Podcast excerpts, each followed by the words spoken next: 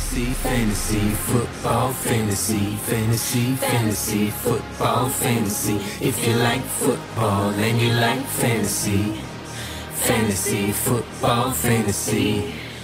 Привет, дорогой друг! С тобой твой любимый подкаст «Фэнтези, футбол, фэнтези». Наконец-то мы потихонечку возвращаемся с летних каникул, так сказать.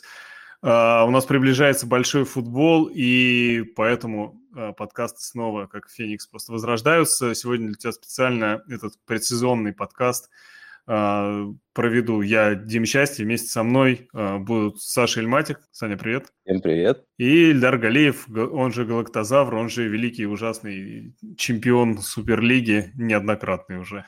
Ильдар, привет. Привет, дорогой друг. А, ну что, парни, у нас сезон уже, как я только сказал, приближается, да, мы, наверное, еще поподробнее наши ожидания от него э, обсудим чуть позже, да, но ну, самое главное, что э, мы хотим сегодня обсудить, наверное, кроме каких-то наших личных ожиданий от сезона и прочего такой болтовни, это новости. И перед тем, как к ним перейти, наверное, единственное, что это мы посоветуем подписаться, если вы еще не подписались на наш Patreon – если вы не подписались на нас э, в Телеграме или не зашли в наш э, чат, собственно, в Телеграме, в котором общается большое количество людей, мне кажется, там под 300 человек сейчас, э, жаждущих футбола, фэнтези и увлеченных этим очень сильно. А также на различных стриминговых сервисах, да, на которых доступны наши подкасты. А, поэтому, в общем, подписывайтесь, подписывайтесь, подписывайтесь и будет вам счастье. Ну а мы переходим к новостям. Итак, парни, смотрите, самый, наверное, такой же вытрепещущий вопрос а, этого последних, наверное, последней недели, это то, что происходит в Baltimore Ravens с их раненбеками. И давайте, расскажите, пожалуйста, какое у вас э, впечатление от сейчас э, состояния этого комитета, да, раннеров? От кого вы ожидаете, возможно, Э, больших очков, то есть на кого вообще стоит смотреть фэнтези, а кто может набирать только какие-то копеечные очки, и ни в каком случае вы в состав не видите, как можно поставить. Давай, наверное, начнем, э, Саша. Сильдар, нет, давай с Ильдара начнем все-таки с инсайдов, он, наверное, больше всех из нас знает. Ну давай, давай, давай, давай, давай так. Я думал, он нас потом закрепит или наоборот скажет, что типа вы ничего не шарите. Ну давай, давай сразу с Ильдара, не будем такую тайну, тайну устраивать. Значит, смотрите, главный инсайт, что Гас Эдвардс будет стартовым раненбеком, в принципе, ну, инсайт, ну, ничего да, себе такой. инсайт. Вот, да. Тайсон Вильямс э, вроде как должен был быть вторым, и мне кажется, травма Джастиса Хилла сыграла с ним злую шутку, потому что пришлось подписать Левиона Белла. Честно говоря, не совсем понятно, в какой он там форме. В Канзасе он в том году вроде как, ну, выносил хотя бы что-то. А, может быть, э, вернувшись в свой родной дивизион, у Левиона будет э, желание напортить своей бывшей команде, которая тоже попортила ему частично нервишки. И он, собственно, будет замотивирован, и вполне возможно, что он займет роль такого принимающего раненбека, который будет выходить на третий даун вместо Гаса Эдвардса. Потому что, на мой взгляд, процентов 60-70 э, э, э, тачей это за Гасом Эдвардсом. Он очень неплохо выносил в прошлом году и в позапрошлом году. Он развивается в целом.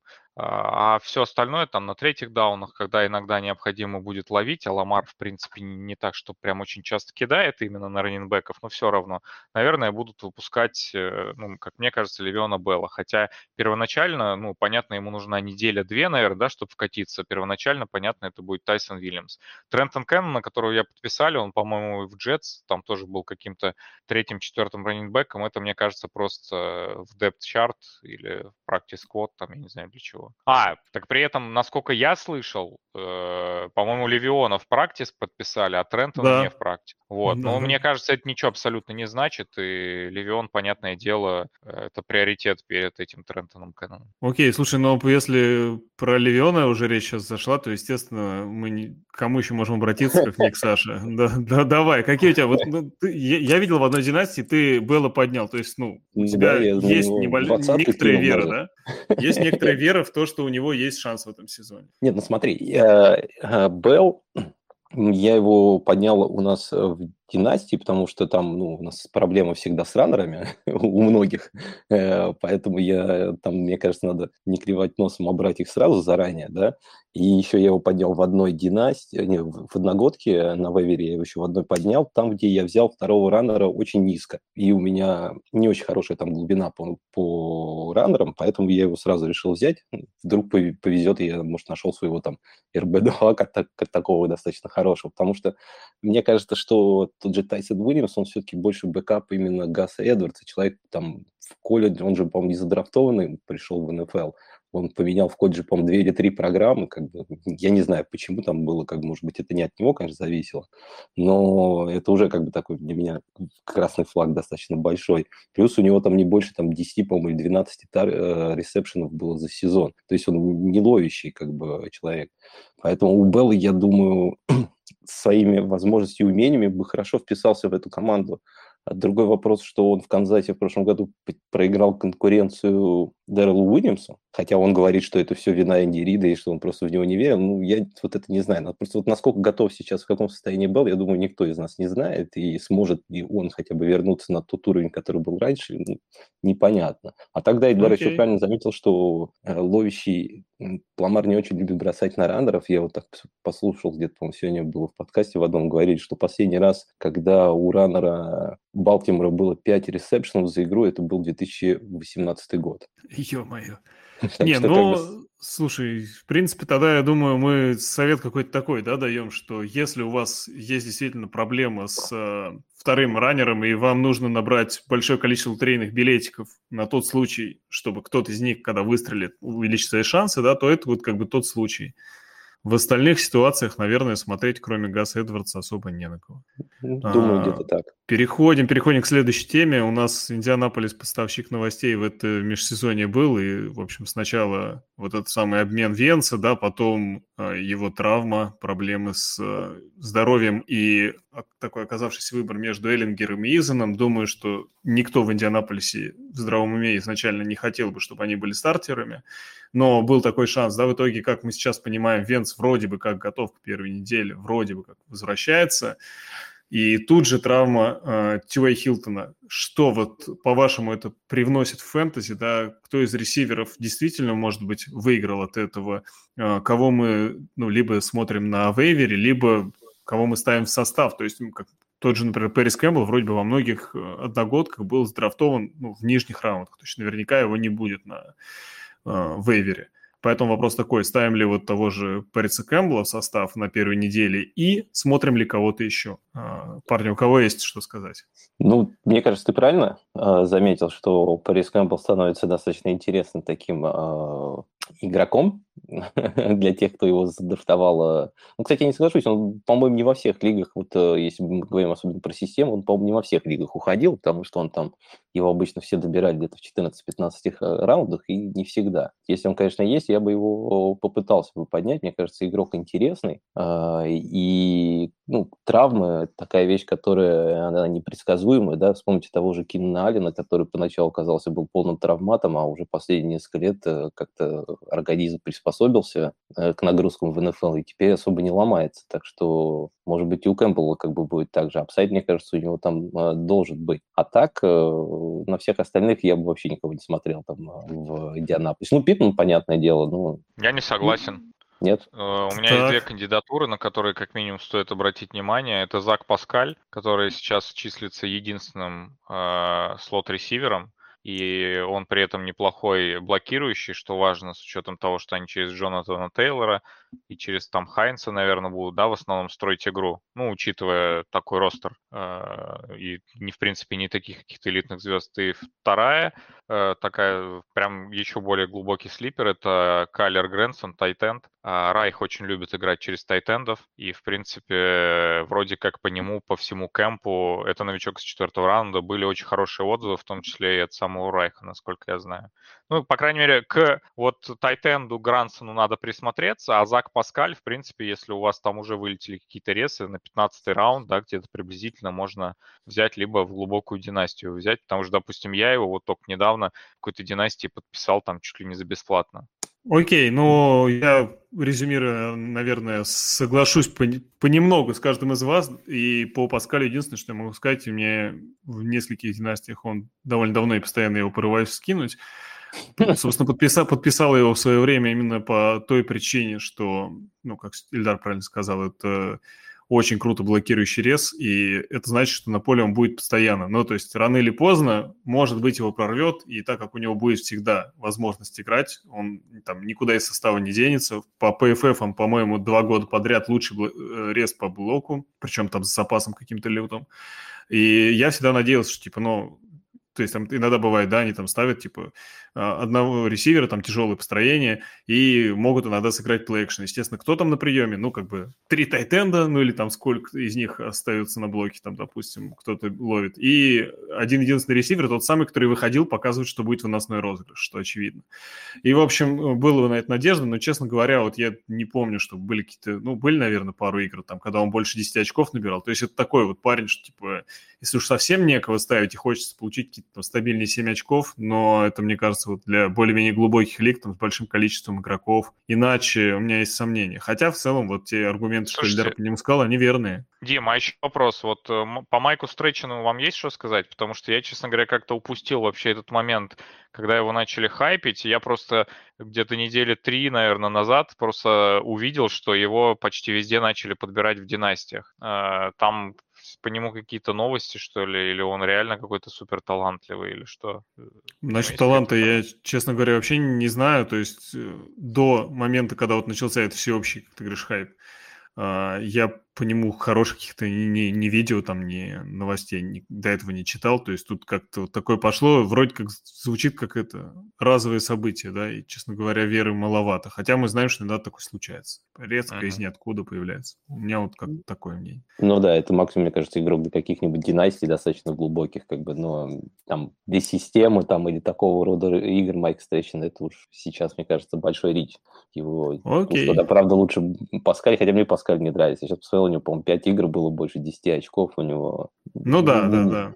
У него потолок очевидный. Мне, мне кажется, есть много игроков, которые не ушли с драфта, которые есть андрафт, это особенно вот в системе, да, которые поинтереснее, чем Зак Паскаль. Окей, идем дальше. У нас э, травма Ирва Смита, которая, в общем, перечеркнула надежды некоторых фэнтези-менеджеров. Все-таки про Ирва частенько на драфтах, как я видел, забывали, и многие любили его подобрать пониже, чем идут остальные тайтенды его тира. И вроде как выиграть за счет этого, но Ирв в очередной раз, подавая какие-то огромные надежды, получил травму, и этот сезон он, как уже известно, в общем, на поле не появится, и Конклин остается, да, который в прошлом году в Миннесоте вполне себе выходил, и мы его видели чаще всего как второго тайтенда, и плюс Крис Хердена подписали, который был отчислен из Джетс. Вот парни, вы на кого-то из них вообще смотрите в одногодках? Вы планируете кого-то из них э, ставить в состав? Или я вы, бы присмотрелся... вы не смотрели? Да, я бы присмотрелся к Адаму Тилину и к Джастину Джефферсону в этом разрезе. И я, честно говоря, ну, Херндон мне никогда не запоминался как игрок, который умеет хорошо блокировать, а мне кажется, в этих схемах э, игры через Делвина Кука, да, очень важно э, быть тайтендом, который умеет блокировать, а не только принимать. И я что-то дико сомневаюсь, что Херндон именно такой тайтенд, э, хотя, безусловно, у него там какое-то количество приемов будет, но я думаю, Казинс будет смотреть прежде всего на Джефферсона и Тилина, а уж потом когда-то там на Херндона.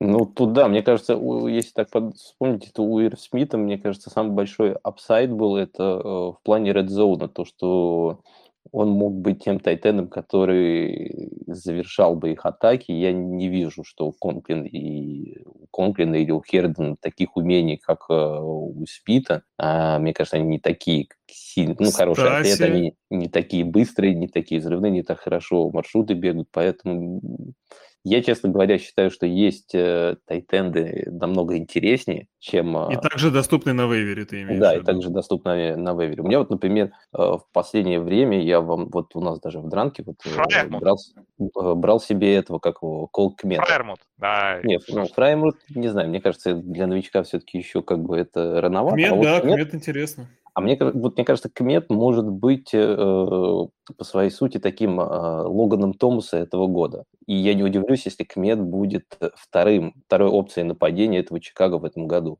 Ну, Окей, вот и Bold Prediction подъехали, Bold Prediction подъехали. Не, ну... Меня он еще удивил по прошлому году, знаешь, я просто не ждал, как бы, что у него так хорошо будет в конце сезона. Я думал, что в лучшем случае это Тайтен там на, там, на 2 или 3 года вперед, а он же в прошлом конце прошлого года себе столбил неплохую роль как бы в нападении, в которой особо конкуренции нету, и, еще а если Джимми Грэм это списал уже? Ну, по сути, так, да. Так, Мне так. кажется, давайте Джимми... мы в сторону Чикаго не будем уходить уже. Потому что, ну, как-то это, мы все-таки про Миннесоту в большей степени, и так у нас на все новости, я думаю, нас не хватит. Ну да, мы а... просто ушли в сторону тайтендов немножко. Но если вот да, про этих да, тайтендов, я вот на них вообще не смотрю. Я даже особо новости по ним не читал что-то. А, по, я могу сказать, что во многом согласен, особенно там по Херндону у меня совершенно никаких нету радужных каких-то предположений. А Конклина вот в прошлом году я запомнил, что были пару игр буквально, вот, которые я там видел, в которых которых э, Ир Смит, по-моему, то ли он не играл, то ли у него там было малое количество снэпов из-за повреждения. И там Конклин выглядел интересно, но вот то, что Саша сказал, это хорошие вещи. Я тогда не обратил, наверное, на нее внимания, но она мне как-то, ну, как сказать, не всплыла, точнее, наверное. Про то, что в Red Zone его было не видно. А в Red Zone как раз в прошлом году в Миннесоте, естественно, там редко, да, в силу, наверное, уже возраста, там, в силу того, что Ир Смит уже начал там поджимать, но все-таки Рудольф был тем парнем, который в Red Zone-то может очень неплохо поймать, и сейчас Giants некоторые от него этого ожидают. И казалось бы, что вот сейчас Ир Смит должен вот получить всю ту часть роли, которую раньше не дополучал из-за присутствия Рудольфа, но случилась травма, и, в общем, э, как мы уже говорим, да, видимо, на этих тайтендов пока рассчитывать не стоит. Единственное, за счет того, что вот Конклин был более, так, в принципе, более-менее полезен в этом падении Миннесоты по прошлому году, я бы его так, ну, одним глазком посмотрел, что там будет на первой неделе. Может быть, если у вас там с тайтендами все плохо, придется его поднять. Но это прям так, это очень дальний прицел такой. Идем дальше. У нас э, дальше новость про команду, которая м, будет играть первый матч в этом сезоне, матч открытия. Это Даллас. И у Далласа сейчас есть потери в онлайне, причем, э, мягко скажем, это не самые последние люди да, в онлайне. И в целом есть э, опасения, что в первой игре могут быть какие-то проблемы в связи с этим, как минимум в выносной игре. Вот у вас есть какое-то какие-то сомнения, там, не знаю, по Зику. Ну, понятно, что вероятность того, что кто-то не поставит Зика, она, ну, примерно равна нулю. Но повлияет ли на кого-то еще, вот, по вашему мнению, проблемы с Элайн Далласа? На... Слушай, а кто там выбыл? Лайл Зак Коллинз Мартин. и Нет, Зак Мартин. Мартин из-за ковида? Ну, это ж ковид всего лишь. Да, да, да, но его не будет, его не будет на первой неделе ну, уже. Ну, на первой неделе. тоже не будет? А, мы про первую, про первую неделю говорим, да, да, да. Да, да, да. То есть это не, не на весь сезон, это зато да. по сравнению с прошлым сезоном, по сути, вернулось да, три да, топовых да. алайнмена. То есть, мне кажется, да. здесь надо, если один на весь закончил сезон карьеру, говорить, один закончил ну, это карьеру. этот э, Трэвис Фредерик, центр, да. да. У них там вроде есть два каких-то человека, которые... А вернулись Тайрон Смит, Лайл Коллинс и Зак Мартин. Вот два из них, насколько я понимаю, под вопросом просто на первую неделю, только да, на да, первую. Да, да, да. А да. дальше в целом, ну, э, Все если так. смотреть на сезон, я не думаю, что там должны быть какие-то проблемы, а наоборот будет только улучшение. В этом плане согласен, конечно, что э, по сезону ожидаю, ну, большинство ожидает, да, от Эллиота по сравнению с прошлогодними цифрами там, возвращение на старые какие-то уровни, потому что предыдущие сезоны он нас приучил к другому. При здоровой лайн. Вот, да, Дима, я тоже хотел добавить пару, пару слов. Э, мне, честно говоря, вот травм, ну, не то, что травмы даже, а вот эти протоколы, то, что не будет Коллинс и Мартин, правда, я думал, что только Мартина не будет. А, но не там, не, там по-моему, по Коллинс, не Коллинс, по-моему, по-моему, не будет еще Гарда, я забыл, какую я фамилию, честно говоря, раньше нет. Не, ну, неважно, я даже не про них хотел сказать, как бы, мне mm-hmm. кажется, вот эти потери в онлайн, они не настолько сильно вот, повлияют э, на эту игру, как бы мне больше волнует э, то, что Даллас в первой игре играет с Тампой. Тампа – это одна из, по-моему, по прошлому сезону, одна из лучших команд против выноса. И ну, да. Э, там как бы у них, по-моему, против них там ярдс керри, там что-то в районе трех, трех с чем-то было в прошлом году. Ну, там очень низкий показатель. Мало очень как бы раннеры набирали против Тампы. И я не удивлюсь, если точно так же будет и, и с Далласом. И будет это не из-за того, что кто-то не будет из онлайна, а из из-за того, что просто у Тампа в этом году очень хорошая защита, и всем раннерам будет тяжело как бы играть против этой команды. Ну, то, что, как бы, я думаю, всем нужно готовиться, потому что если у вас команда, как бы, у вас раннер, даже хоть он топовый играет против Тампы, что в этом, на этой неделе ваш топовый игрок может не добрать очков. Все так. Ну, вот короткий вопрос. Если, э, допустим, у вас в стартовом составе, ну, кто издал сейчас, кого старт ставит? Естественно, там Дак, Зик, ну, вряд ли Полларда, да, будут ставить на первой неделе. Скорее всего, это все-таки Сиди Лэмп и а, Амари Купер. Там по этому самому, по Галлопу очевидны вопросы, по тайтендам, ну, очевидно, тоже. Вот вы кого-нибудь из этих игроков бы посадили после таких новостей или нет? Не, Лэмп точно стартер, на мой взгляд. Мне нравится, когда даже против хороших защит, мне кажется, у агрессивных игроков, таких как Лэмп, у них все равно больше преимуществ, потому что они будут выгрызать каждый сантиметр. Но это чисто из области интуиции, честно говоря, догадка. По остальным, конечно, вопрос. Э, мне кажется, в этом году глубина раннеров э, очень слабая на драфтах, и тот человек, который драфтовал Зика в первом раунде, вряд ли его посадит. Ну, это что да, на третьем-четвертом раннере там все еще гораздо хуже и непонятнее. Справедливо, справедливо. Саш, ты примерно так же, да? Да, да, я просто хотел сказать, что если все-таки вы ставите Зика, надо понимать, что это игрок, который вы надеетесь, что он будет РБ-1 на этой неделе, да, что он может им не быть. И вам нужно тогда, мне да? кажется, немножко рисковать на других позициях и искать более апсайдные, а не более такие сейфовые варианты. Потому что, ну, здесь можно просесть как бы. Окей, окей, едем дальше. И у нас э, на очереди объявление стартового квотербека. По-моему, последним из 32 его объявили. Это Тайр Тейлор объявлен стартером в Хьюстоне. И вот вопрос, парни, к вам меняет ли это хоть что-то в разрезе фэнтези? Хоть вот у какого-то игрока на какой-то мы начинаем смотреть или перестаем, может быть, на кого-то смотреть? Э, да нет, я думаю, что, может, суперфлекси, если кто-то брал в конце Тайрода как второго QB и не знал, как бы там будет он играть, не будет, и если другого выбора нет, то лучше, наверное, будет его все-таки поставить. Все-таки играет еще они против Джегуарс, э, не такой сложный матчап.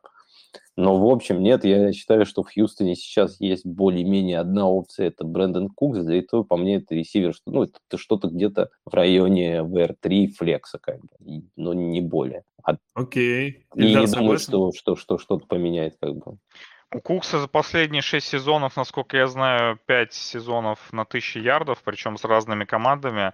Мне, честно говоря, перспектива того, что он будет играть с Тайрдом Тейлором, у которого есть достаточный опыт игры э, и неплохой в НФЛ, не с Дэвисом Милсом, ну, как-то нравится гораздо больше. Окей, а по остальным, по остальным игрокам э, ты бы никого, ну, никого не Ника смотрел? Коллинз, Ника Коллинз это слипер, это как раз на 15 раунд, если есть э, скамейка и нет каких-то других потенциально интересных игроков, то это вот э, человек, который потенциально может стать э, VR там 3 для вашей команды. Окей, ну, от, себя до... от себя, да, от себя добавлю, что э, получается, что еще помимо этого у нас есть э, парочка, ну, по большому счету парочка, а кто-то считает, что может даже трое раненбеков в Хьюстоне, но учитывая, что там намечается комитет, и учитывая, что нападение плохих команд обычно ну, имеет не самую лучшую как бы сказать, не самое лучшее количество попыток да, для раненбеков. Все-таки я думаю, что на раннеров, ну, пока что, как минимум в разрезе там, какого-то состава, даже флекс смотреть, ну, очень сомнительная история. Полностью поддерживаю. Едем дальше. И у нас на очереди э, Кертис Сэмюэл, который, э, как стало известно, вот только-только, да, словил рецидив и на тренировочке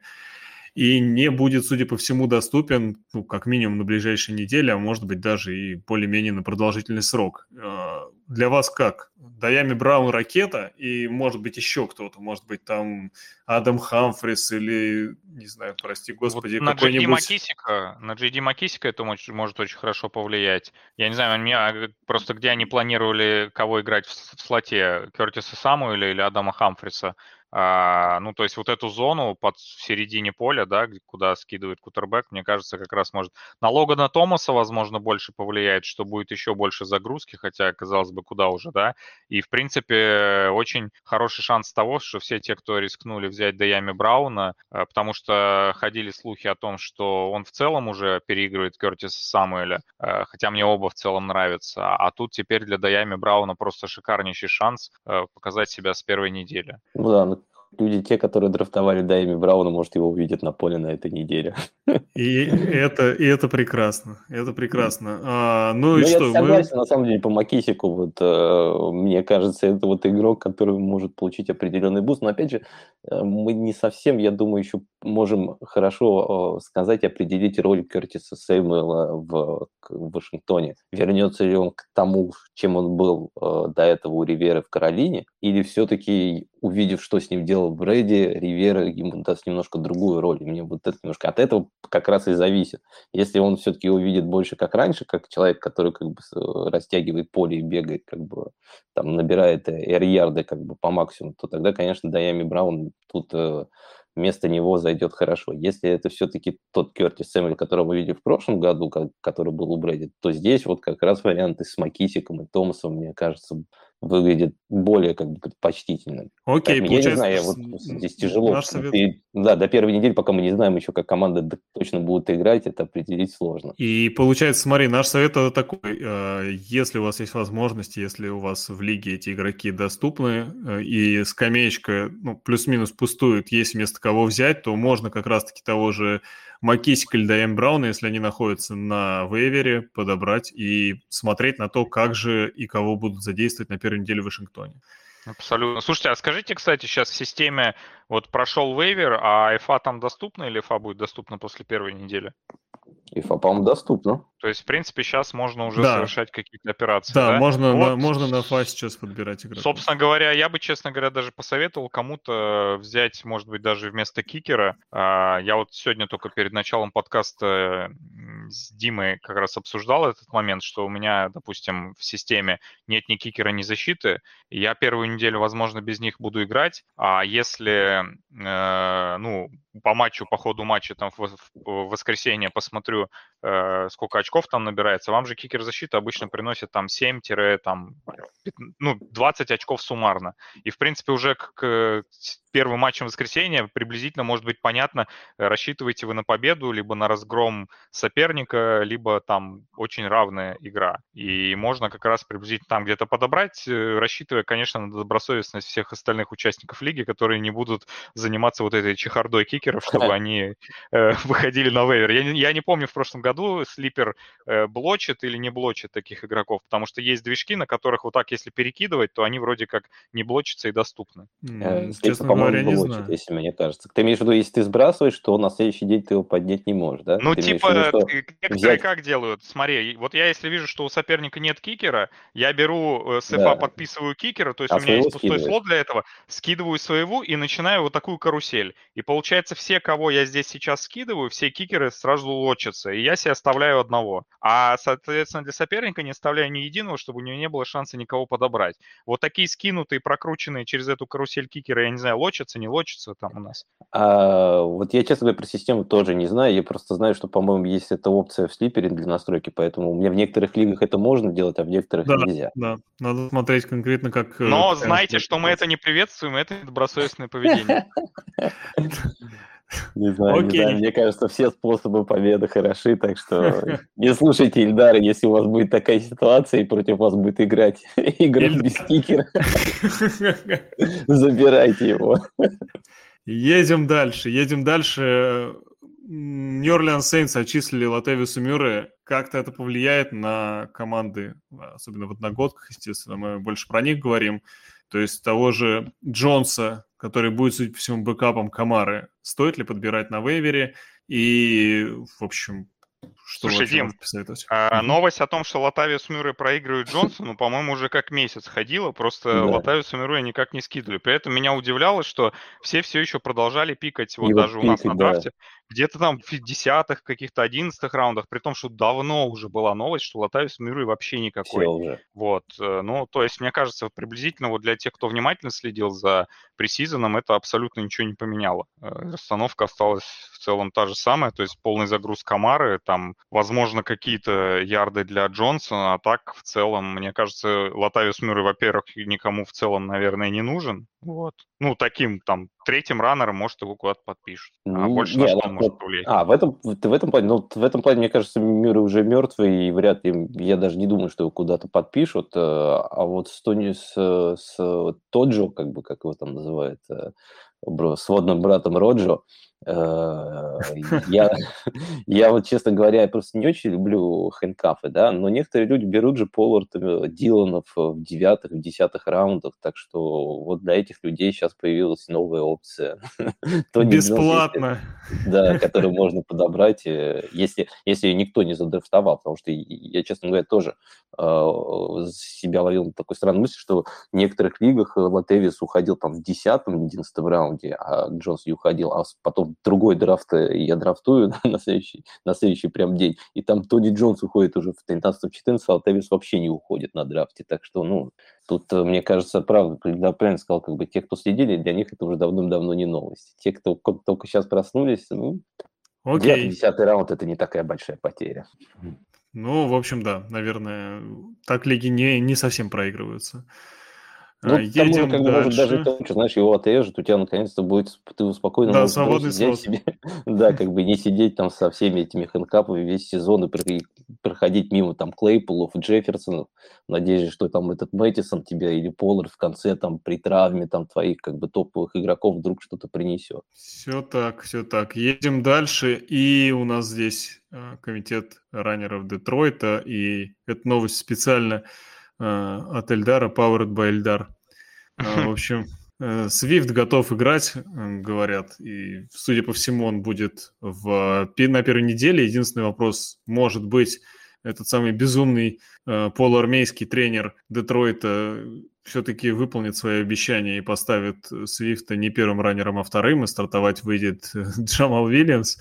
В общем, давай, наверное, Ильдар, ты тогда начни. Какие у тебя ожидания от Свифта? И, э, ну, вообще, его как ставят всем, да, по идее, надо? Какие у тебя? У меня, ну, в целом, Свифт э, уходил обычно, у меня, по крайней мере, я взял в третьем раунде, э, там максимум он уходил в четвертом раунде, если он туда доезжал, то это, мне кажется, стил, потому что потенциал у него на топ 5-6 раннера, Э, есть очень много красных флагов, но, собственно, обычно из-за этих красных флагов вот такие вот раннеры доезжают там в конец третьего-четвертого раунда, как в свое время там Герли падал, ну, много примеров. Фрэнк Гор в 2014-15 годах и потом рвал всю лигу. То есть эти красные флаги позволяют вам взять талантливого раннера а, и рассчитывать на то, что он а, будет набирать, как те люди, которые взяты в первом раунде. На мой взгляд, талант Свифта превосходит в разы талант Джамала Вильямса, и надеюсь, что вот Энтони Лин, он это все увидит. И при этом надо говорить о том, что Энтони Лин — это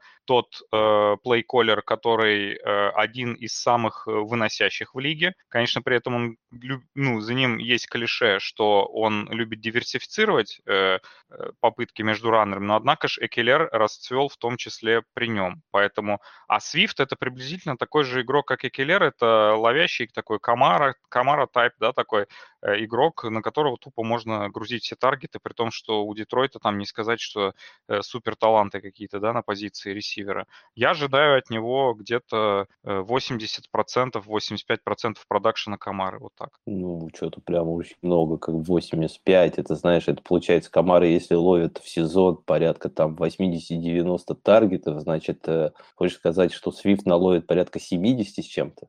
Это мой болт prediction.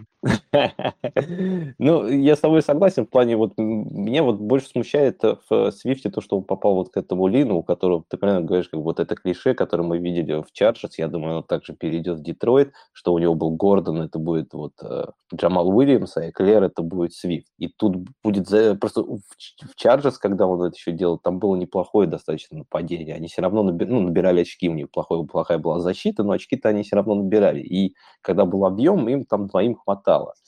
А Детройт, я думаю, здесь немножко другая будет ситуация. Здесь просто сами очки, которые раннеры смогут приносить, они достаточно лимитированы, поэтому мне меньше нравится, как бы вот, ну, как бы я не думаю, что Swift сможет показать, как бы вот э, такие же цифры, как и Клер, особенно в первом, ну, в первый вот этот год. Дальше там по сезону, конечно, посмотрим.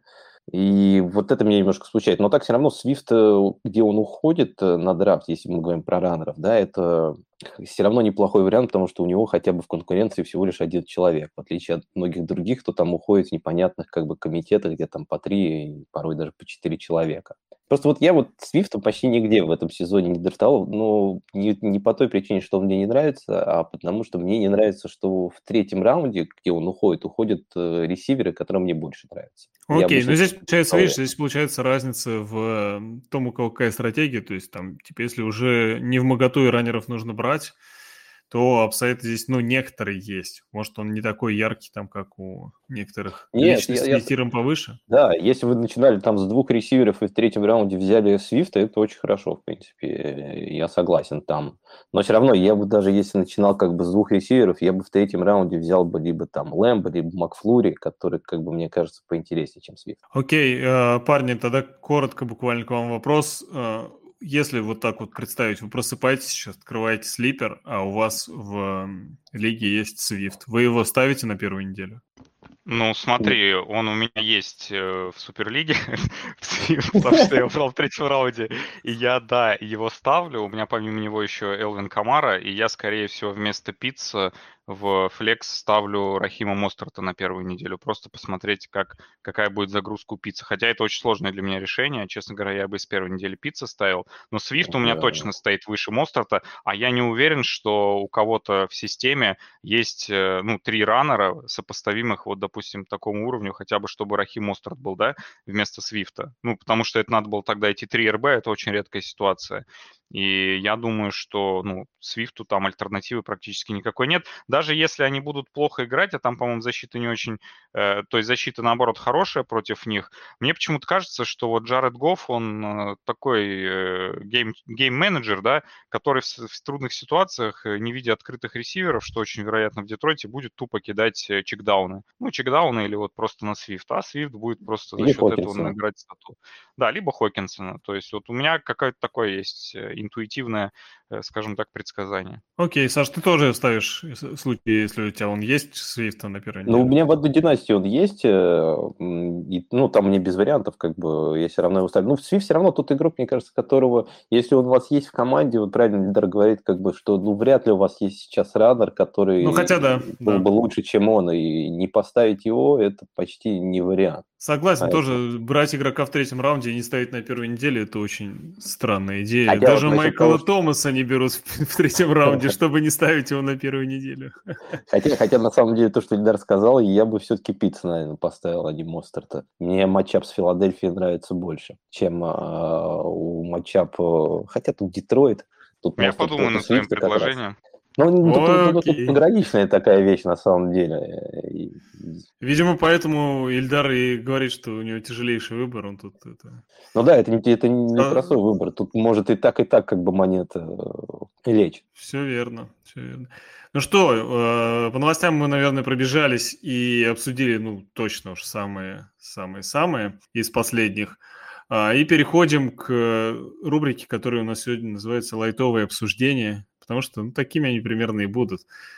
А, и здесь, парни, давайте каждый скажет какие-то буквально по пару таких тезисов. А, какие у вас есть ожидания от предстоящего сезона? Уже вот матч вот-вот на пороге, и наверняка уже как-то вы сами себя разогрели перед этим, и уже есть э, ощущение того, что футбол пришел. В общем, какие у вас ожидания и ну, как бы ради чего вы сейчас э, последние вот эти часы перед футболом э, ждете как можно быстрее, чтобы он наступил? Вот, вот это ожидание.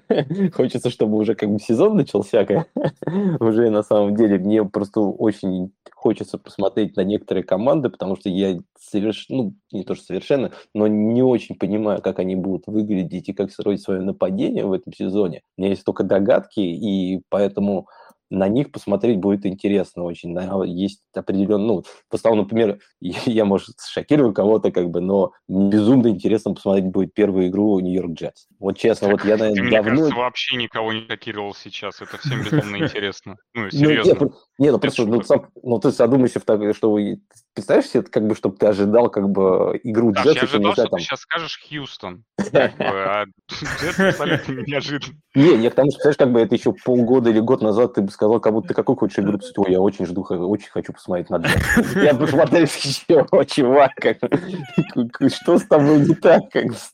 Поэтому, ну, сейчас, правда, мне очень интересно, что, что будет э, с нападением. Мне очень интересно посмотреть на Зака Уилсона, как он начнет. Мне очень интересно посмотреть, что будет с их бэкфилдом. Мне очень, мне безумно интересно посмотреть э, на Элайджа Мура, наконец-то, и ну и на то, как это будет нападение оперировать, потому что вот для меня я не до конца понимаю, как, как будет развиваться вот у них как бы нападение.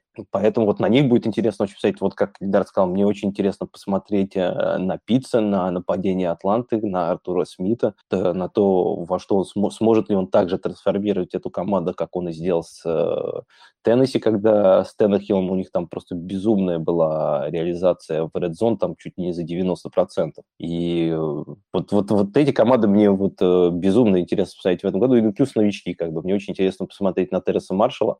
И вот основное это как раз вот будет и хорошая игра Джетс как раз против Каролины. Я вот, мне интересно и на Каролину будет посмотреть. В меньшей степени, может быть, на Дарнольда, но интересно, как Макафри вернулся, интересно, как Терренс Маршалл в первой неделе покажет себе. И интересно, конечно, посмотреть на Девонту Смита в своей первой игре. Я не удивлюсь, если честно, если он сразу в, перв, в первой игре против Атланты покажет очень хорошие цифры. Давай поспорим, что Риагор наберет больше очков, чем Девонта Смит. Давай. В прямом Давай. эфире. На кружку чая. Давай. Ну, чай пьем, как бы кто захочет, чего.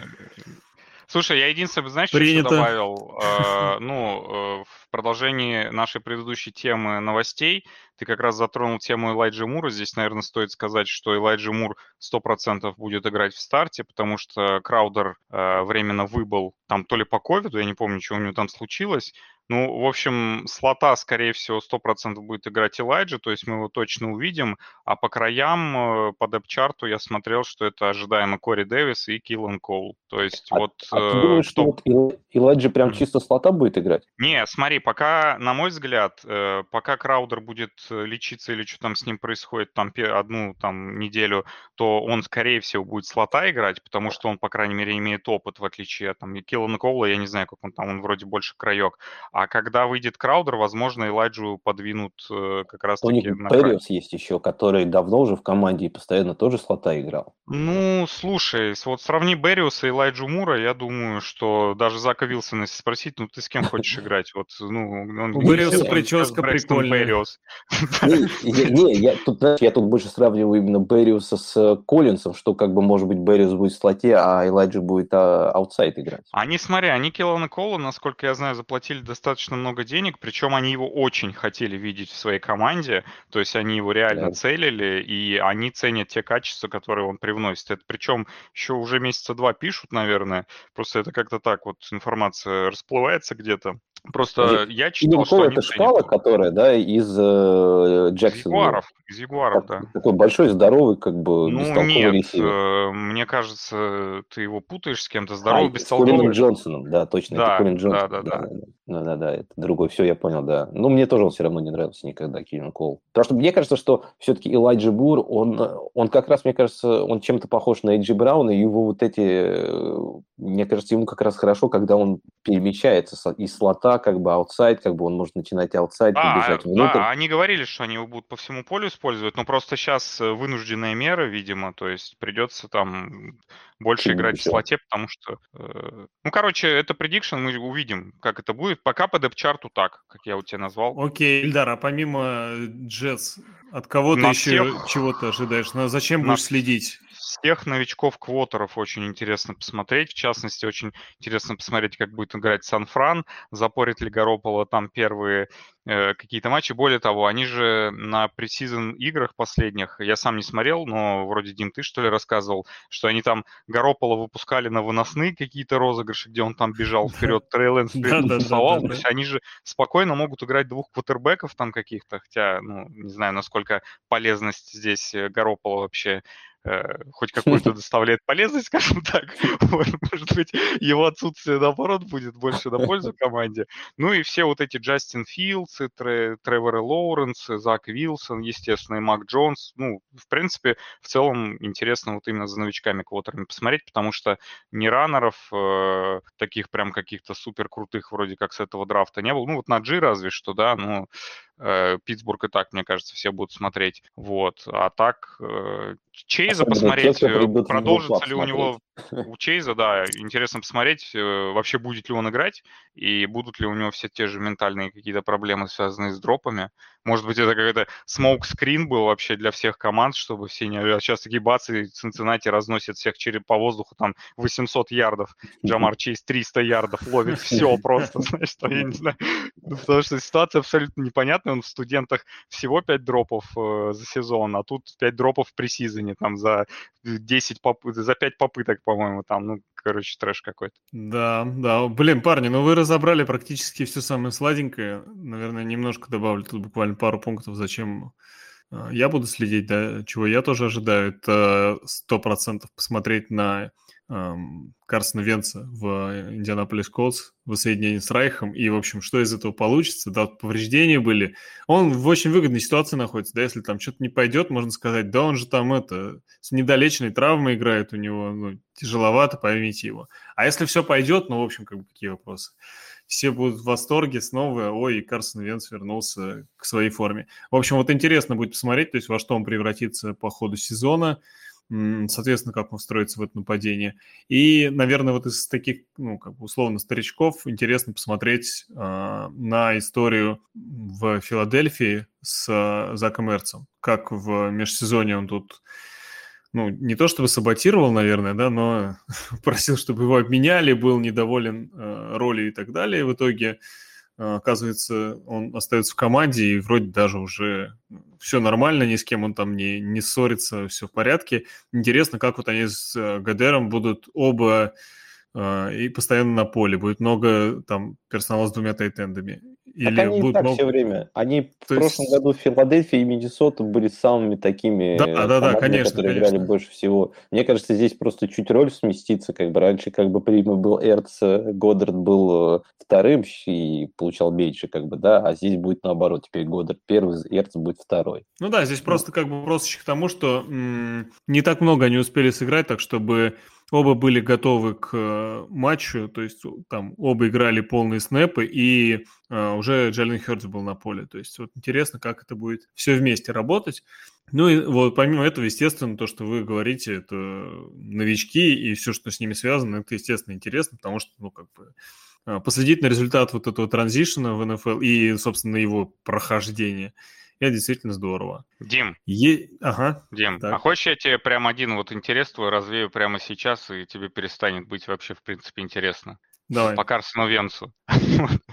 Смотри, э, его статистика по э, проценту э, аккуратности его бросков с 2017 по 2020 год. Зачитываю. 88%, 86%, 78%, 74%. Ну, дальше, я думаю, вот эту некую арифметически-геометрическую прогрессию ты сможешь построить сам. это, это замечу из чистого конверта.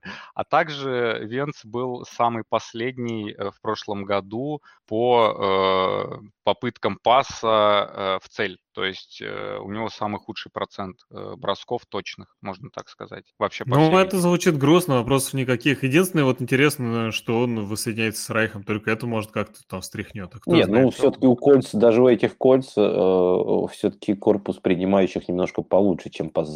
чем у Филадельфии, которые были, ну, у а... ресиверы Филадельфии, которые были у них последние два года. А конверт, хоть тоже... у Филадельфии тоже не самый плохой, но у Индии еще круче. У Индии, возможно, лучший онлайн в лиге вообще, поэтому так я поэтому тебе из чистого конверта и зачитал процент Я понял, я понял. Ладно, ладно, едем дальше. Ожидания ожиданиями. А, дальше у нас э, замечательная тема а, от Саши Илматика, называется «My Niggas». Кого мы чаще всего драфтовали в этом году в одногодках? Давайте каждый скажет, может быть, там по парочке таких ребят, которых вы драфтовали в большинстве своих лиг, или там чаще всего цели, или, может, где-то не получилось взять, но, тем не менее, собирались вот прям кого-то очень сильно.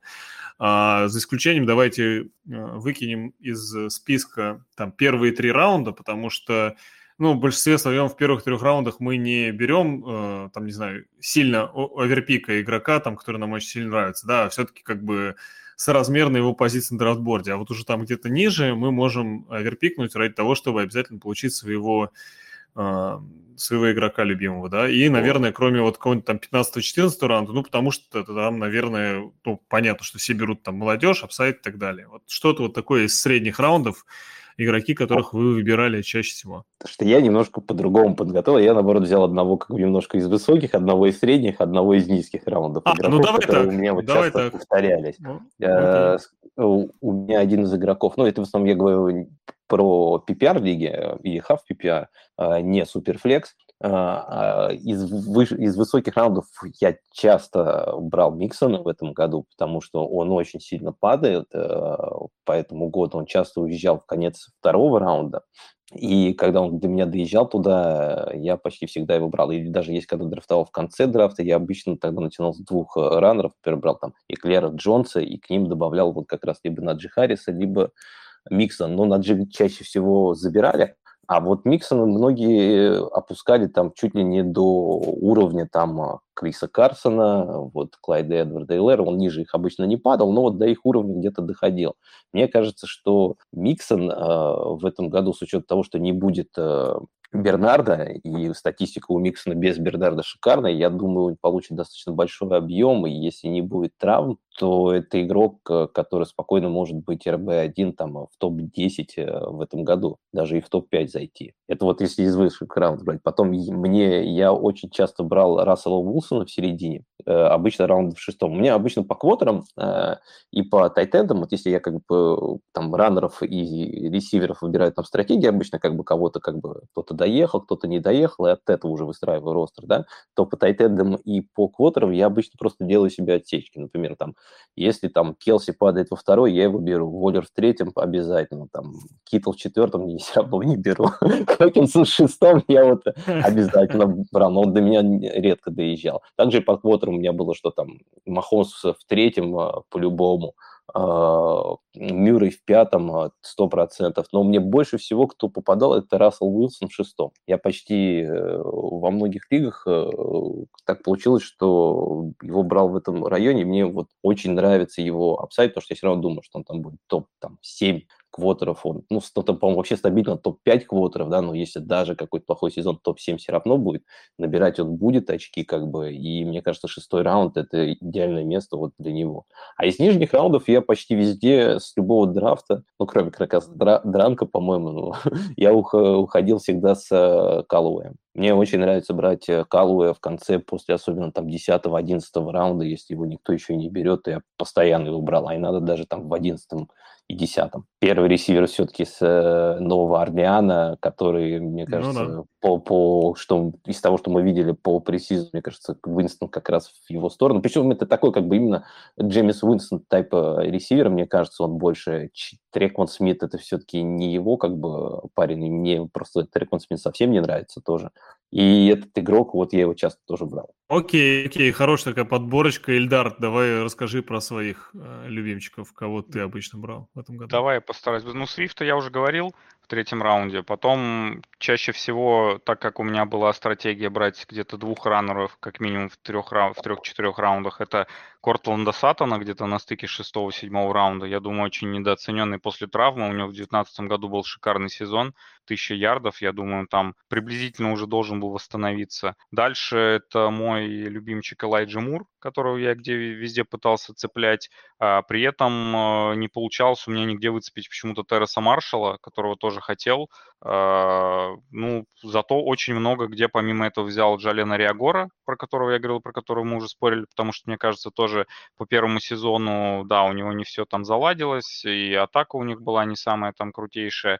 Ну, мне кажется, спокойно может побороться с Девонта Смитом за количество таргетов по пресизону. Вроде как говорят, что он наиболее таргетируемый Джалином Хёрцем, скажем так, игрок.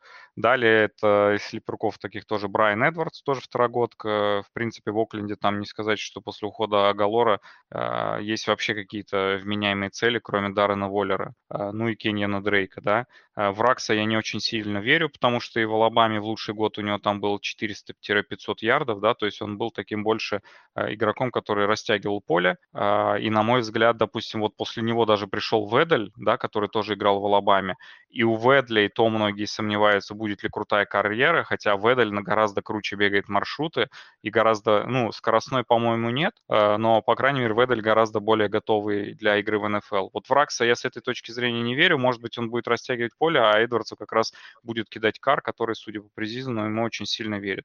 Ну и Даями Брауна я всегда пытался выцепить в последних раундах, сейчас это вроде как дало некий результат. Из раннеров, пожалуй, отмечу двух. Это Нахим Хайнс, который, на мой взгляд, чем полезен, что он и без травмы Джонатана Тейлора спокойно может набирать 150 очков. А, то есть он полезен на скамейке не просто потому, что он чей-то хендкаф, а потому что и там в голодный год вы можете его поставить без травмы Тейлора. А также везде очень пытался выцепить в нижних раундах Кеннета Гейнвелла. На мой взгляд, это игрок, который может, в принципе, потенциально к третьей-четвертой неделе занять место стартера. Окей, окей. У тебя такой по пообширнее список, чем у Саши вышел. Кстати, знаешь, могу а. сказать, что про Терреса Маршалла, вот я вот тоже очень хотел во многих драфтах себе брать Рэндалла Мура и Терреса Маршалла, но по факту у меня так получается, что я очень мало где их взял, потому что их все время брали э, высоко. Да, да, популярные ребята. Их успели захайпить, видимо, перед началом драфтов как раз, и пошло-поехало. Смотрите, если вот в таком же примерно рассуждать э, ключе, в таком же порядке примерно, то у меня было так. Э, в большей части лиг в которых я играю, у меня получилось взять э, Роберта Вудса, и практически везде, по моим ощущениям, он падает довольно низко. И это происходит каждый год с ним. И каждый год он потом заканчивает в топе. Ну, то есть это какая-то... Не, понимаешь, Роберт а, подожди, Вудс... Подожди. Это... Тут, тут, если ты посмотришь на Вудса, он не то что в топе, он, э, оказывается, если я не ошибаюсь, у него, по-моему, уже последние три года чуть ли не идентичные цифры по очкам а, и по, ну, по стати, как бы, по приему, да, да, да. по ярдам. Да, да, да. То есть, как бы, это такой, как бы, он а, конец VR1. Ну, да, да, да, и в топе, в топе, естественно, я имею в виду, что это не Деванта Адамс, а что именно вот такой вот чувак, который, типа, там, конец РБ-1, начало РБ-2, это вот железно. VR1, но, понимаешь, просто у него нет апсайда, поэтому он так и уходит немножко низковато, ну, мне кажется. Нет, вот уже это... люди один раз, второй раз, как бы, в него хотели, как бы, ну, это... хочется, вот в, четвер... это в четвертом раунде в основном его брал. Да, да, да, да, да, где-то примерно mm. так, в начале четвертого, конец третьего. Я думаю, что это очень хорошее место для того, чтобы взять себе игрока, который там железно будет конец VR1, начало VR2, по-моему, вообще прекрасно. Как бы я не стремлюсь э, весь свой состав строить только из апсайдных игроков. То есть всегда нужны вот такие, которые там, ну, как сказать, железно наберут свои очки. И это один из таких, в которых я прям очень сильно уверен, поэтому я везде убрал чисто именно как, вот, как часть костяка да, моей команды, который вот, ну, типа, не даст ей просаживаться. Дима, а, а интересно, вот такой вопрос. Э, ты вот когда брал Вудса, Кап еще был свободен, или ты его брал после того, как Капа взяли? Ну, то есть ты его а, до Капа Они, брал? смотри, да, да, Они да, обычно да, всегда уходят рядом, они там буквально... Да, они уходят там... рядом, и были у меня случаи и до, и после, то есть он оказывался... А, я всегда брал Вудса, вне зависимости от того, есть ли Кап или нет. То есть, ну, это не то, чтобы я там Капа не люблю, Кап, по-моему, ну, менее как бы стабильный, я в нем менее уверен. И я не считаю, что у него upside там сильно выше, чем у Вудса. Он выше, но как бы не сильно. И стабильность в этом плане, ну, для меня является ну, как преимуществом. Именно вот я в сравнении бы... этих игроков. Я а, бы в, в этом середине... году Капа брал выше Вудса. Ну, ну, тут видишь, как бы, сколько людей, как говорится. В середине драфта, в середине драфта, э, точнее так, лучше, лучше начать не с середины, лучше начать с конца тогда драфта. В конце драфта э, у меня обычно это Пэрис Кэмпбелл, практически во всех лигах я взял Пэриса Кэмпбелла там, типа, под конец драфта, и Рондэйл Мур, по которому мы сегодня говорили. Вот мне с ним как-то везло, я его практически везде взять смог, и, в общем, как говорится... А в каком раунде ты его брал? Где-то, по-моему, в 13-м, 12-м, что-то такое. Наверное, в 13-м, мне кажется. Слушайте, мне как-то вот почти всегда, где я драфтовал, он уходил где-то в 11-м, а для меня это все-таки высоковато 11-й раунд. Ну да, наверное, да. Может, может где-то в 12-м иногда. Ну, то есть выше я вроде не брал, насколько помню. И чуть повыше вот игрока, это не то чтобы самая середина. Ну, про Рондл Мура, я думаю, все понимают, да, по какой причине, наверное, мы для наших э, слушателей дополнительно еще скажем, что, да, понятно, по началу сезона было ощущение, что Рондл Мур приходит в команду, которая напичкана ресиверами там бесконечное их количество, но как бы весь плюс в том, что из них прямо ну, ресиверов очень хорошего уровня, при этом находящихся там в хорошей форме, хорошем возрасте и так далее, не так-то много. Честно говоря, после Хопкинса там, ну, как бы, большой, больш, большущий провал, да, по а при этом качеству. команда набирает много очков, играет да? очень быстрый футбол, играет много плеев, то есть, как бы, там объем, там они часто играют и с четырьмя ресиверами, а тут я как слышал из последних новостей, что Рэндалл Мур уже застолбил за собой место слота, он точно будет Именно играть так. почти во всех, как бы, комбинациях, а вот э, Грин и Кир которые будут как раз бороться как бы за уже третьего ресивера именно, именно по этой причине я его и брал, и еще с расчетом на следующий момент, то есть вот как я обычно делаю в конце драфта, беру чаще всего игроков именно, э, ну, это понятно, все делают апсайдных игроков, но именно тех, которые, скорее всего, будут э, набирать большее количество очков своих именно под конец сезона, то есть которым нужно будет какое-то время, чтобы втянуться. И я себе даю отчет в том, что я там первые недели их поставить не смогу. Но Плюс-то, ну, как бы в моем понимании в том, что когда я беру себе стартовый состав, э, ну, это игроки, которых наверняка я собираюсь ставить, ну, то есть тех, которые беру высоко. И какой смысл мне внизу добирать еще кого-то, кого теоретически я могу поставить в состав в начале сезона? Зачем? Я их уже набрал. А вот апсайд ребят в случае чего могут мне дать небольшой плюс да, к моей команде, ее как бы усилить под конец. И под конец будет это более важно, потому что там впереди плей-офф и возможная борьба за чемпионство. Вот. А в середине, и как раз, да, Мур очень сильно подходит в эту концепцию. А в середине драфта, ну, точнее, чуть ниже середины, а, так уж вышло, что я везде взял Голливуд Брауна. И Ух. это не потому, что я сильно верю в нападение Балтимора там, или в то, что Ламар великий пасующий квотербек, или в самого Маркиза Брауна. Я не то, чтобы его самый большой фанат. Но мне кажется, что все-таки он очень низко падает. Ну, то есть, там, в десятом раунде, ну, при, при учете того, что, опять-таки, это травма у Э, Рашот Бейтмана, которую я очень люблю, но, опять же, мы не знаем, как у него транзишн в НФЛ пройдет, а в остальном, ну, там, набор ресиверов, ну, очень такой сомнительный у Балтимора, ну, на, на фоне них, мне кажется, Маркис Браун выглядит по таланту намного более крутым парнем, и, в принципе, по прошлому сезону было видно, что как бы, коннект у них с Ламаром есть, да, может быть, это объем не такой, как мог быть в другой команде, но, тем не менее, взять там совсем внизу уже, то есть момент, когда я набираю э, себе игроков не тех, которые мне на первой неделе будут стартовать, взять игрока, который при удачном стечении обстоятельств, при удачном течении сезона может мне потом набирать хорошие очки, который может быть хорошим игроком на боевике, хорошим игроком на флекс, там в случае чего. Я думаю, это вообще прекрасный вариант, и мне кажется, он в этом году довольно сильно упал по сравнению с тем, что ну, можно было ожидать.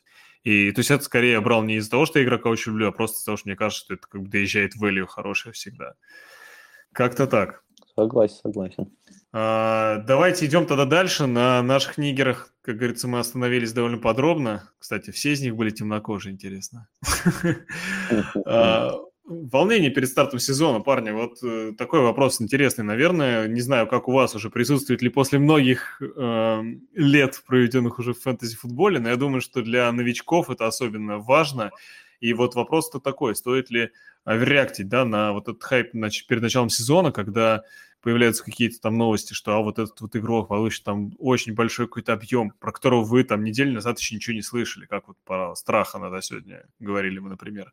Ну или на более чуть-чуть известных популярных игроков, но все-таки, когда там перед прям матчами начинаются какие-то новости, стоит ли на это реагировать, стоит ли скидывать э, с бенча тех парней, э, которых вы драфтовали, и наверняка перед драфтом вы готовились к драфту, то есть прикидывали, кого брать, кого не стоит, то есть это было ну, скорее всего, довольно обдуманное решение, да, а стоит ли подаваться вот таким сиюминутным порывом? Или это действительно может даже выиграть лигу? Вот какое у вас мнение? Да, мне кажется, что здесь э, все достаточно сильно индивидуально. Во-первых, зависит от э, характера человека, наверное, насколько он волнительный, но я бы тут так сказал, э, если тебя волнует какие-то волнения по новостям о игроках там из 16 плюс э, раунда драфта, то, наверное, что-то ты не так делал на самом драфте, и ты не сильно уверен в том, кого ты драфтовал. Тут, может быть, совет единственный – это э, драфтуй тех, кто тебе действительно нравится, и от кого ты ожидаешь какой-то прогресс. Второе, именно в части индивидуального, наверное, зависит от того, какие новости по игрокам твоего состава, там, является ли это травмой, является ли новость о том, что не попадает в старт, что в депт-чарт там, и почему ты его брал. Допустим, взять того же Сони Мишеля, да, индивидуально. Э, если сейчас придет новость о том, что Сони Мишель там проигрывает борьбу какому-то Джейку Фанку, э, наверное, имеет смысл уже задуматься, потому что не сказать, что за Сони Мишеля там отдали какие-то золотые горы, по-моему, давно мы в него не верим, и вроде как Хендерсон там стартовый раннер. И тогда, наверное, имеет смысл присмотреться к новостям по условному Даями Брауну. Но это вот оба игрока, которые, ну, просто я смотрю на свой состав, который у меня есть, да, Э, ну, опять-таки, вот э, если это новость, что Тони Джонс выиграл борьбу у Латависа Мюррея за место второго раннера, я не считаю, что это та новость, ради которой стоит скидывать вообще хоть какого-то вменяемого игрока, потому что, ну, во-первых, мне кажется, второй раннер Нового Орлеана особо сильно вам ничего не дает, а наверняка вы как бы остальных каких-то брали людей с апсайдом, и имеет смысл просто подождать, посмотреть, как будет развиваться сам сезон, как-то так. Окей, Саш, есть что добавить? Э, да не знаю. Я, честно говоря, когда этот год начинался, думал, что как-то попытаюсь сократить свою активность и не наберу себе в этом году много лиг, как обычно. В итоге у меня там... Ну, бейсбол я не читаю за лиги, а из активных у меня, по-моему, порядка 9-10 лиг получается. И я, честно говоря, даже не особо помню, какие где ростеры, поэтому особо ни о чем.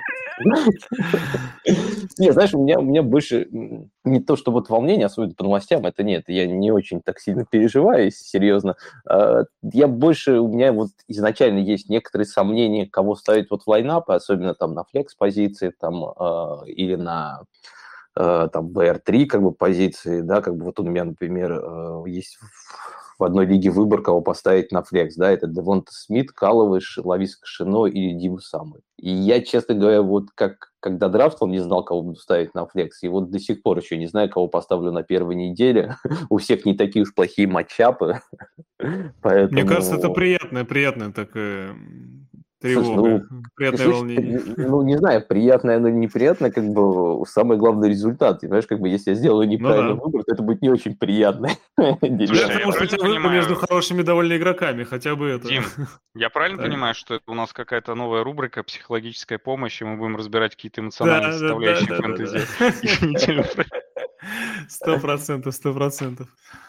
А, так что для меня вот этот вопрос больше всегда, вот как у Уильдара был, Мострат или Пиц, вот эти вопросы меня порой вот волнуют. Э, до последнего, до, до старта, я думаю, иногда меняю, то ставлю одного, то меняю другого, как бы вот, вот это иногда как бы меня бывает как бы волнует. Тут бы я, знаете, что советовал просто? Э, потратить 5 минут э, внимания, уделить этой задаче, просто э, в голове прокрутить аргументы, э, закончить 5 минут на принятии какого-то решения, больше к этому вопросу не возвращаться вообще, без получения дополнительных новостей, потому что все остальное вообще абсолютно бессмысленно. Вы будете просто себя перекручивать, передумывать, и в итоге э, остановитесь на каком-то э, варианте, ну, чисто рандомно. Поэтому лучше принять какое-то аргументированное решение, просто согласиться с тем, что ты его принял, и оно верное, и даже если оно в итоге оказалось неверное, твоя цепочка рассуждений, в принципе, была правильной. волноваться здесь абсолютно нечем. Окей, психологическую помощь оказана. Едем дальше. Едем дальше. И тут, и тут нужна будет тоже точно психологическая помощь сейчас, потому что вопрос, который мы уже обсуждали сегодня, но все-таки мы не ответили на главный вопрос. Кого скидывать из состава ради кикеров и защит, если ты их не брал на драфте? Я думаю, для э, подкаста перед первой неделей это убер важный вопрос. Как выбрать того игрока, которого скидывать?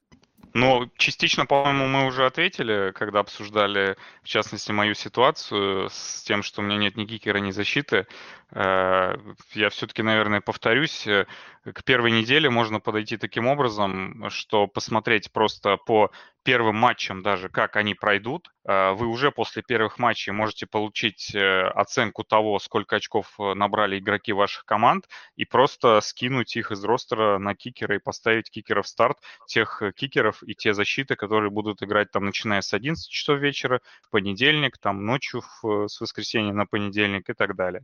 То есть все достаточно просто, тут никакой сложной, э, мне кажется, математики нет. Э, хреновых игроков надо просто, которые на первой неделе в первой волне ничего не набрали, скинуть и все. Ну хорошо, Эльдар, а, ты просто, вот, например, у тебя состав, да, вот ты вот видишь в понедельник, что ты, ну, ты не стал скидывать, да, никого, видишь, что у тебя, в принципе, такой как бы клосс матчап, и, в принципе, там кикер или защита может тебя вытащить. Кого бы ты из своего состава тогда э, вот сейчас бы, может быть, убрал? Так я говорю, сейчас никого. Надо посмотреть, как себя покажут те же самые самые, там вот у меня есть Мишель, там Гейнвилл, я не знаю, Брайан Эдвардс, Денвер. Если я увижу, что Окленд вообще ничего из себя не представляет, и то, что хайпели всю дорогу Брайана Эдвардса. Это хайп, основанный просто на пустом месте пресизона, и он наберет там опять э, свои два очка стандартных, как в прошлом году. Ну, естественно, я его скину ради кикера или защиты. Зачем он мне нужен? Согласен, согласен. Окей, Саша, а ты как, ты как действуешь в такой ситуации? Не, я, в принципе, с Ильдаром согласен, но у меня обычно первый... Ну, во-первых, если я считаю, что если вы брали, например, там двух тайтендов или там трех там, или двух квотеров, то это идеальная кандидатура, чтобы срезать. Я просто обычно этого не делаю.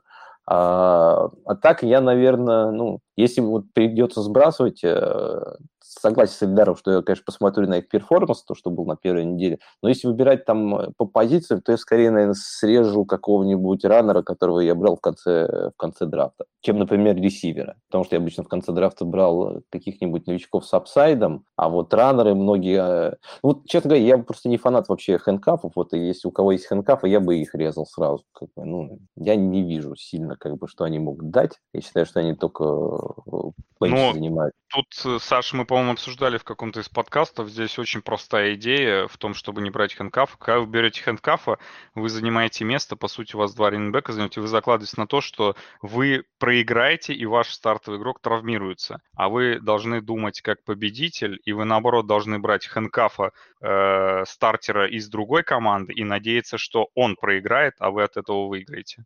Психологическая помощь продолжается. Ну, такой вариант мне больше, да, нравится. Но даже что-то в этом году мне, честно говоря, все равно хэндкаф в последнее время не нравится. Как бы сейчас... Не, ну смотри, вот Кеннет Гейнвелл для тебя это хэндкаф? Нет, потому что это все-таки э, такое нападение, вот как у, у Майами, да, там э, комитет из трех людей, и непонятно, кто из него там э, после первых там 5-6 недель выйдет э, молодцом. Так что как бы я вот, ну, вот я вот таких как бы ранов, я вот как раз старался в конце и брать. И я старался обходить именно чисто вот именно ханкафов, которые могут выходить на поле в основном только за счет как бы травмы главного Хрестоматийных типа Матисона, да?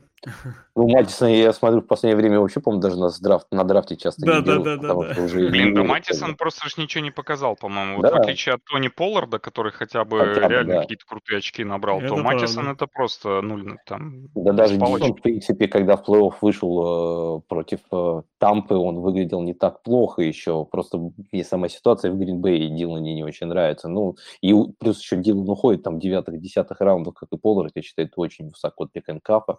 Поэтому вот я, я вот с Гей, Гейнвелл, там вот Скотт, я вот к ним, там Малком Браун, я к ним лучше отношусь, чем вот к Полларду даже, про Матисона не Саш, а кого из двух хэндкафов ты возьмешь, Синглтери или Мосса? Синглтери. Ну, это, Дима. честно говоря, я, я знаешь, я никого из них не взял, мне вообще не, ну, не ну, хочется да, туда лезть.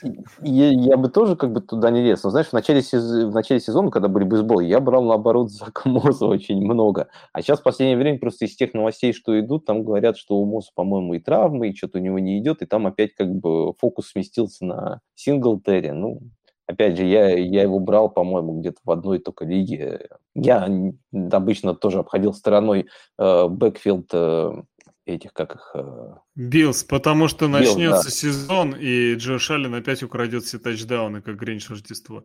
В общем, э, я, я бы сказал, что ради кикеров и защит э, скидывать кого-то, да, это тяжелая такая история, э, если вот как бы, мое такое мнение, к которому пришел к этому сезону, и я в этот раз э, брал одного из них обязательно вот, в той же системе, взял, подумал, решил для себя так, когда до моего там 14 раунда доедет э, нормальный, на мой взгляд, там относительно топовый кикер или относительно топовой защиты, я именно это возьму, и э, в 15 раунде доберу еще какого-нибудь апсайдного чувачка, и потом мне надо будет скидывать уже не двоих, а одного, а одного отрезать от, от своих любимчиков. Ну, как-то можно. Двоих это прям совсем нужно находить какие-то себе моральные силы. Опять же, к Дим, психологической помощи. Я правильно понимаю, что тебе нужна да, психологическая помощь, и ты поддался да. своим каким-то внутренним страхом э, и отошел от нормальной стратегии.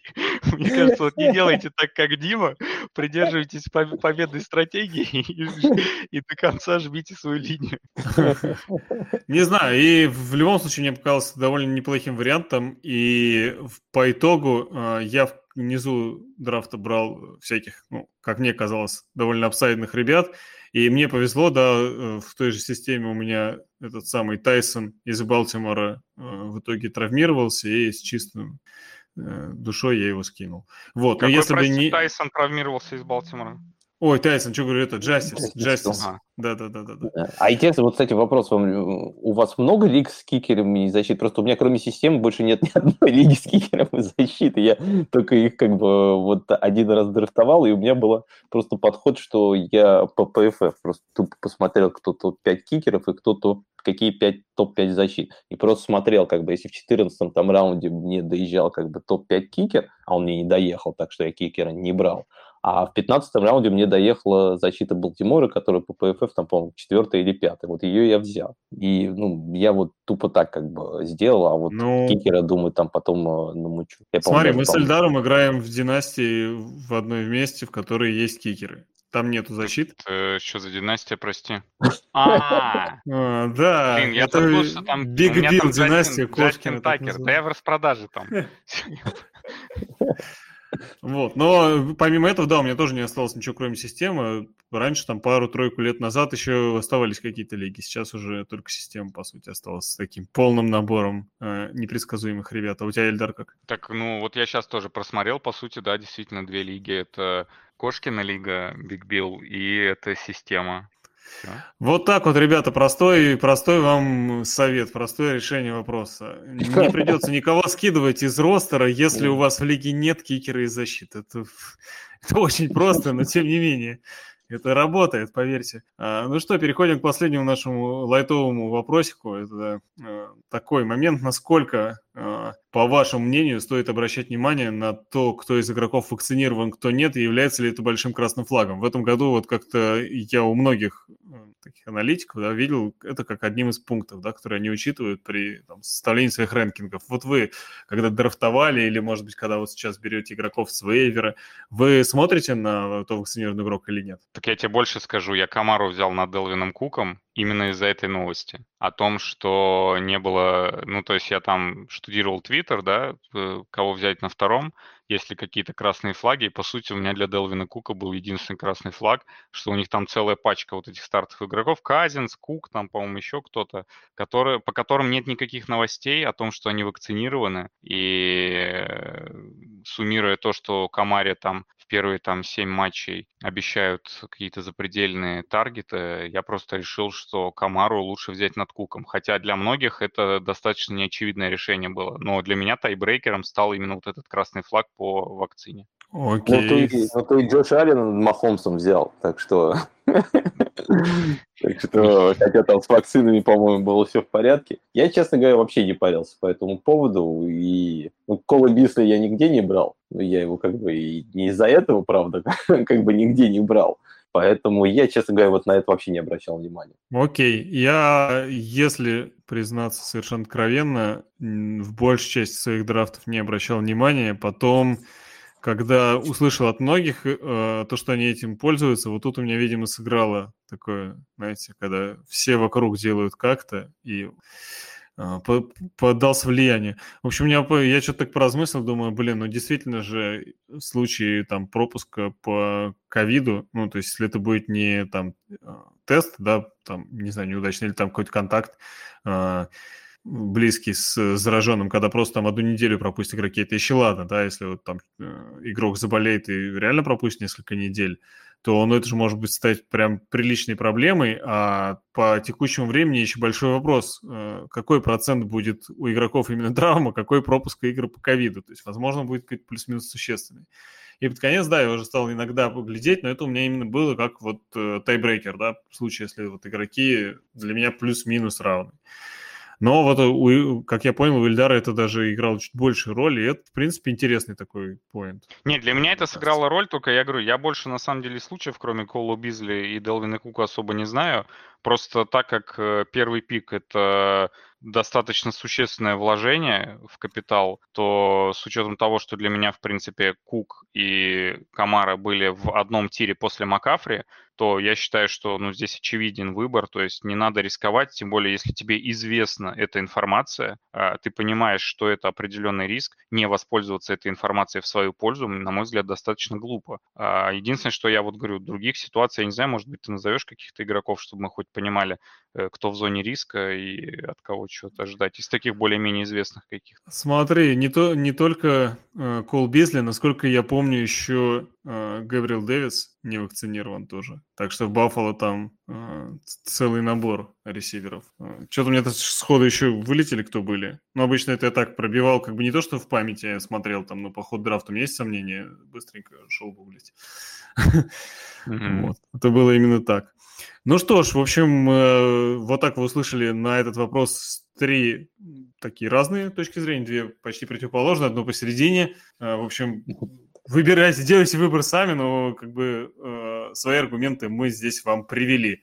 А на этом, наверное, наш подкаст потихонечку подходит к концу, но подходит к своему началу сезон. Так что всех вас призываем, конечно же, прильнуть к своим там телевизорам или на чем вы смотрите, планшетом, ноутбуком и так далее, и наслаждаться новым сезоном НФЛ, э, и не забывать наслаждаться подкастом Fantasy Football Fantasy. Специально для вас сегодня были я, я даже, Дим, я сейчас хотел добавить то, что как, как так, раз, чтобы наши слушатели как раз а, наслаждались футболом, а если что, какие у них вопросы, мы как раз их разберем и, и обсудим и... здесь, чтобы они могли Э, понимать, какие, какие выборы можно, какие выборы перед ними стоят, и что им э, можно и нужно как бы делать, э, советовать какие-то по ходу сезона мы будем делать и вейвер подкасты, и большой один подкаст, который будем разбирать неделю. Сто процентов. Поэтому получайте наслаждение. Если что, как раз слушайте наш подкаст, мы постараемся вам доносить информацию, которая будет полезна. Да, и, в общем, становитесь нашими патронами. Как бы, там есть чатик специальный патронский, есть и другие плюшки, да, но один из вот... Э, собственно, один из главных моментов – это возможность в чате напрямую экспертам задавать вопросы, э, прямо там, не знаю, перед э, моментом выставления состава или когда у вас какие-то новости, которые вас как раз засмущали. Все это прекрасно можно. В общем, вы знаете, э, где нас найти.